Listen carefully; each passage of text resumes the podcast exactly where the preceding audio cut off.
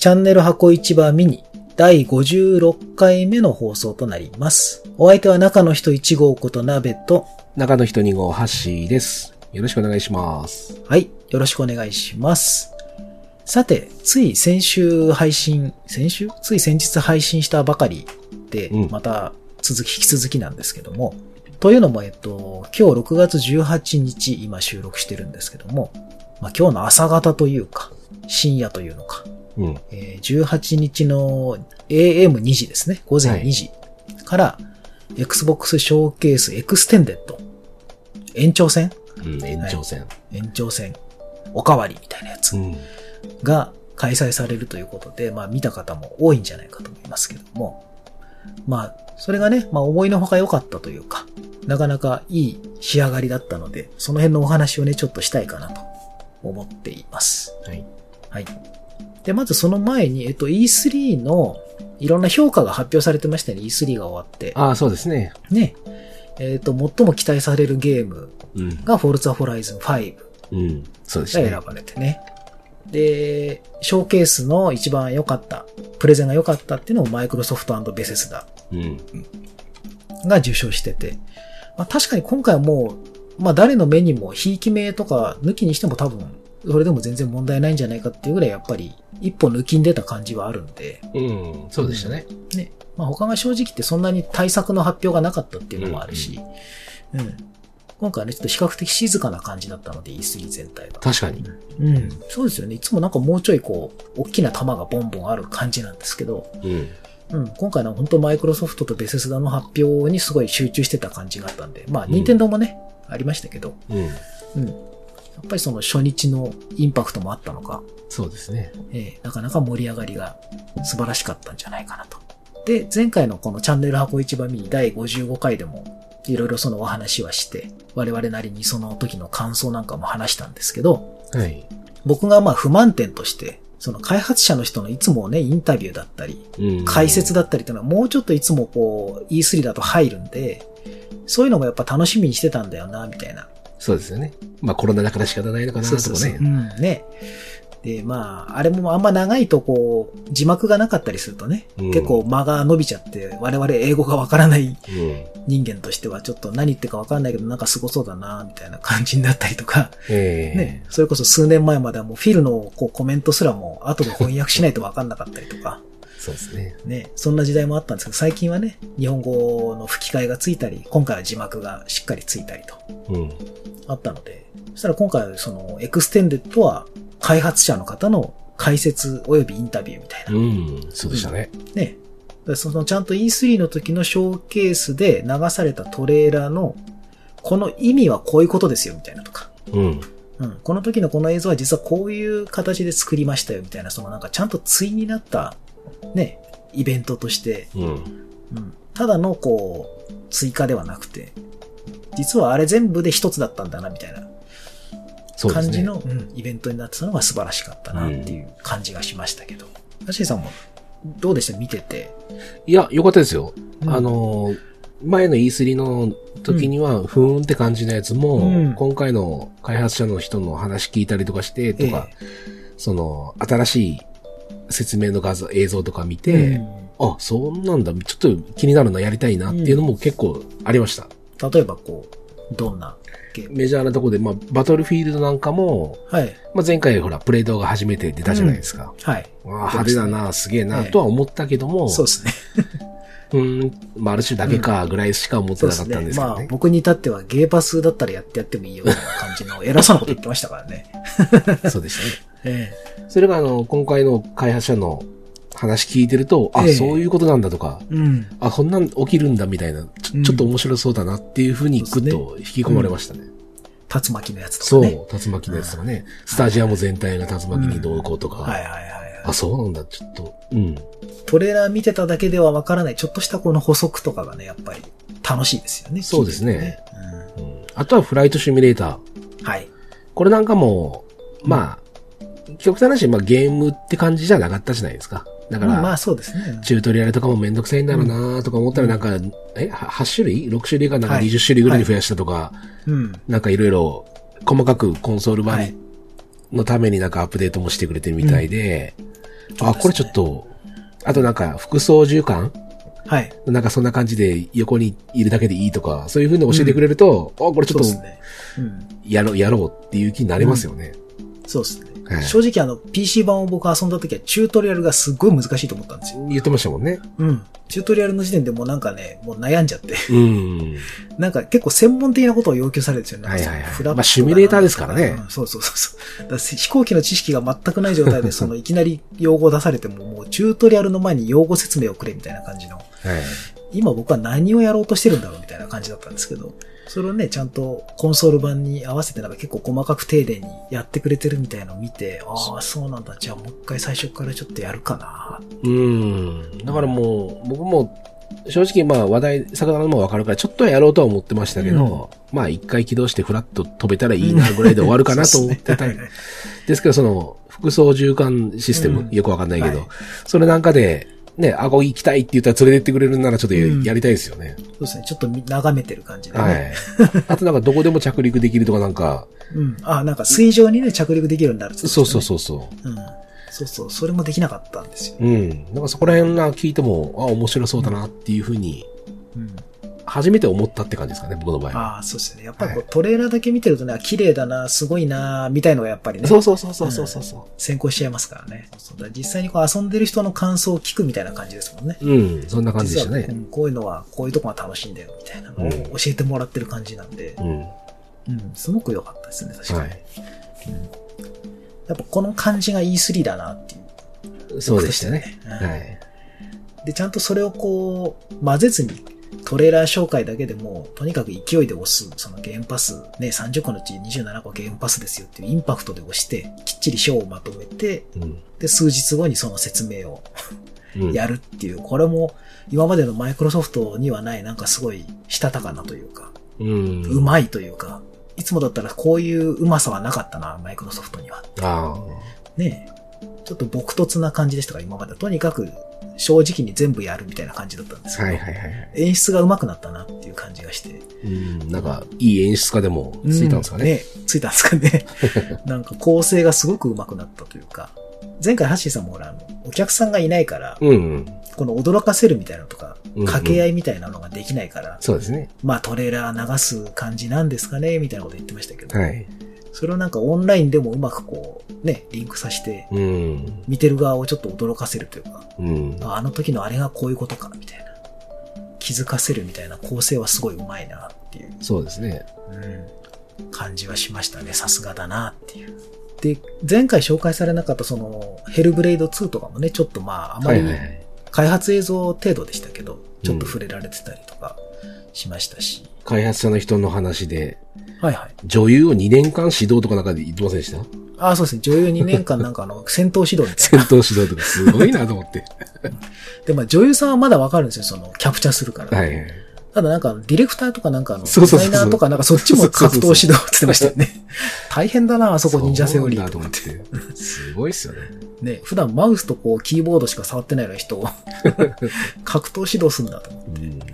本格的で、まあ期待が持てる。ああいうこだわりのある会社はね、はい。まあいい意味でバカなことをする会社は大抵面白いものを作るので、うん ね、フォルツァなんかもそうですけど、そういうこだわりは素敵だなと思って見てましたけど。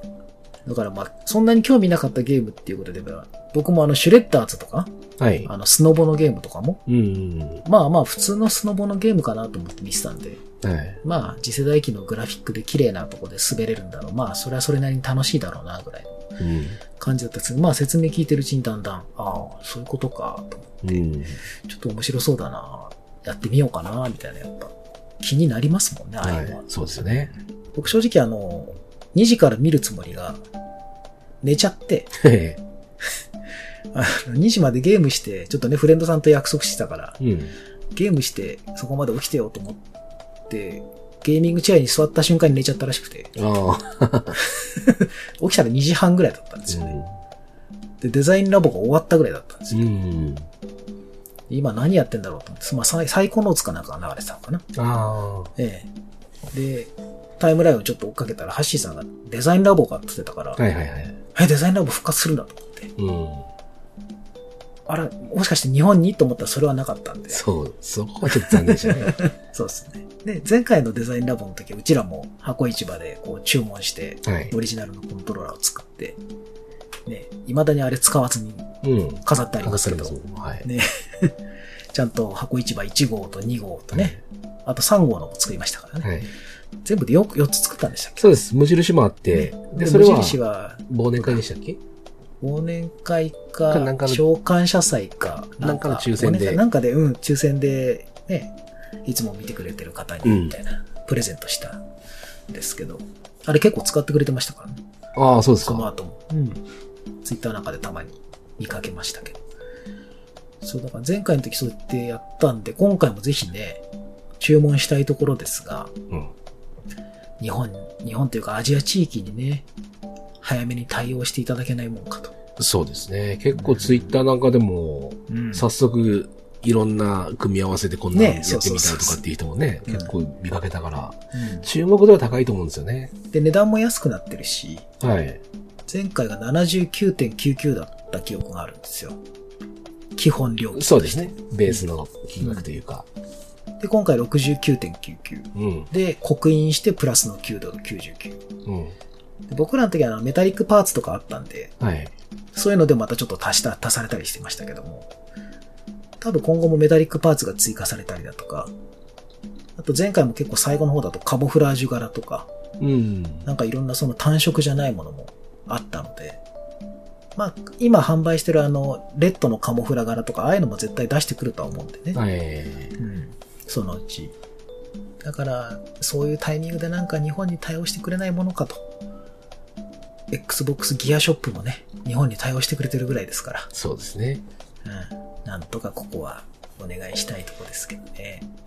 今回結構注目度高かったですからね、やっぱデザインラボは。うん。うん。まあでもよく考えたらもうちょっと本体が出てからの方がいいのかな。まあまあ確かにね。今ね、まだちょっと本体がもう一声って感じですから。うん。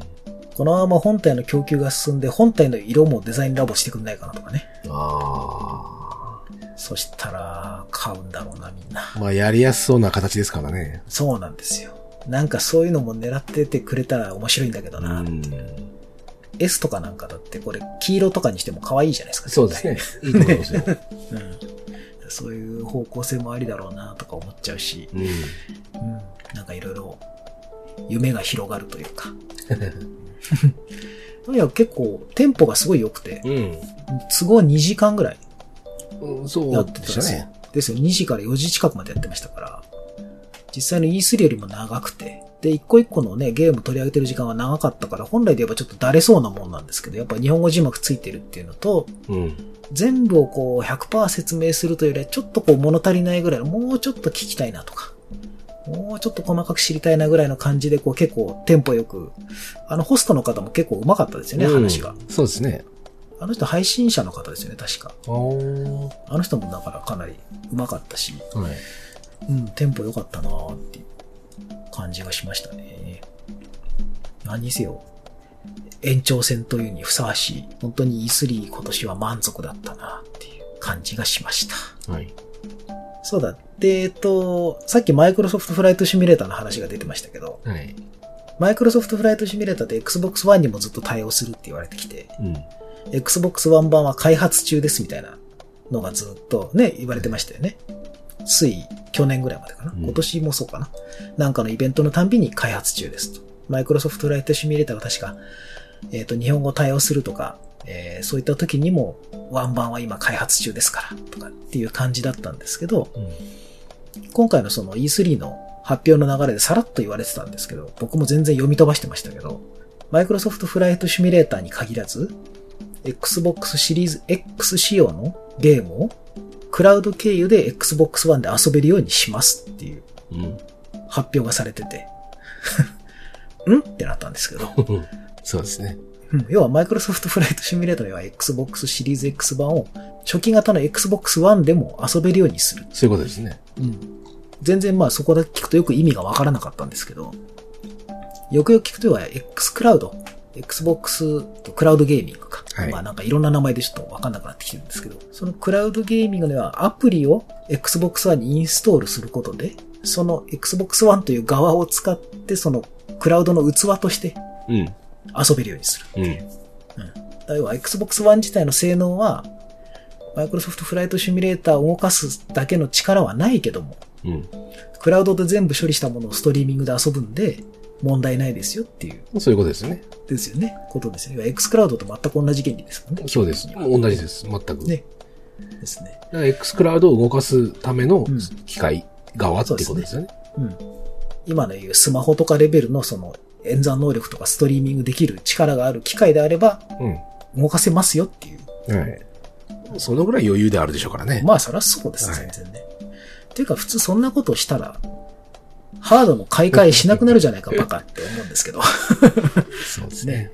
ね。でも、それでもゲームパスを契約しないとそれはできないので。ええね、当然ながら。アルティメットだけでしたっけ、そうですね、アルティメットだけですね。今のところクラウドゲーミングを対応してるのはアルティメット。はい。なので、Xbox ゲームパスアルティメット。まあ、海外だと16ドルぐらいでしたかね。うん、日本で1100円、月々。じゃあそれを契約してもらえば、もうそれこそ初期型のあの、キネクトついてたような Xbox One であろうが、うん。遊べるっていうことですよね。そうですね。まあ対戦とかそこら辺はやっぱさすがに実際ね、うんやってみないとわかんないですけど、ねうん対戦ものとかそこら辺はラグとかうんありそうな気はしますけど。そうですね。まあただまあ、フライトシミュレーターみたいなね、うん。ゲームとか、シングルのゲームであれば、全然全然。楽しめるでしょうね。そうですね。うん。だからまあ、そんな買い替えを否定するようなこともできちゃうんだな、ゲームパス事業ってっていう。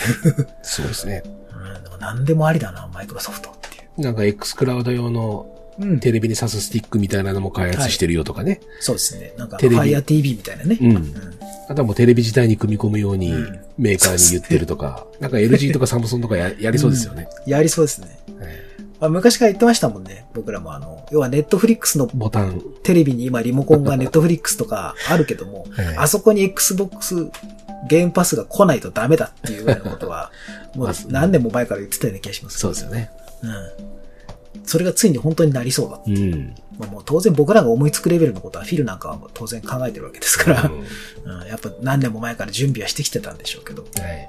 うん、それこそゲームパスの構想自体の時からね、そういう発想でいたんでしょうが、もう何やってもゲームパスさえあれば、もう本当に場所を選ばないし、デバイスも選ばない。うん。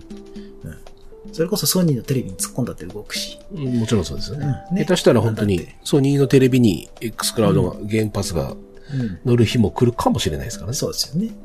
とにかく Xbox ゲームパス中心のそのゲーム事業がかなりうまくいっているし、なんかマイクロソフトの中でももう Windows 以来の収益の軸になるんじゃないかみたいな記事も見ましたああ、し、そうですか。Windows でね、要は食ってますけど、うん。それと同じぐらいのもう基盤になりつつあるんじゃないかみたいな。うんうんすごい。まだまだ額としてはそこまでいってないでしょうけど、はい。そういう将来性があるっていううん。ことなんでしょうけどね。なのでそんな話をいろいろこう、この一週間ぐらいでいろんなことがあって、うん。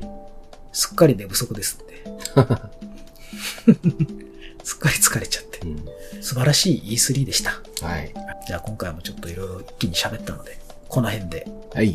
終わろうかなと思います。はい。では最後まで聞いていただいてありがとうございました。ありがとうございました。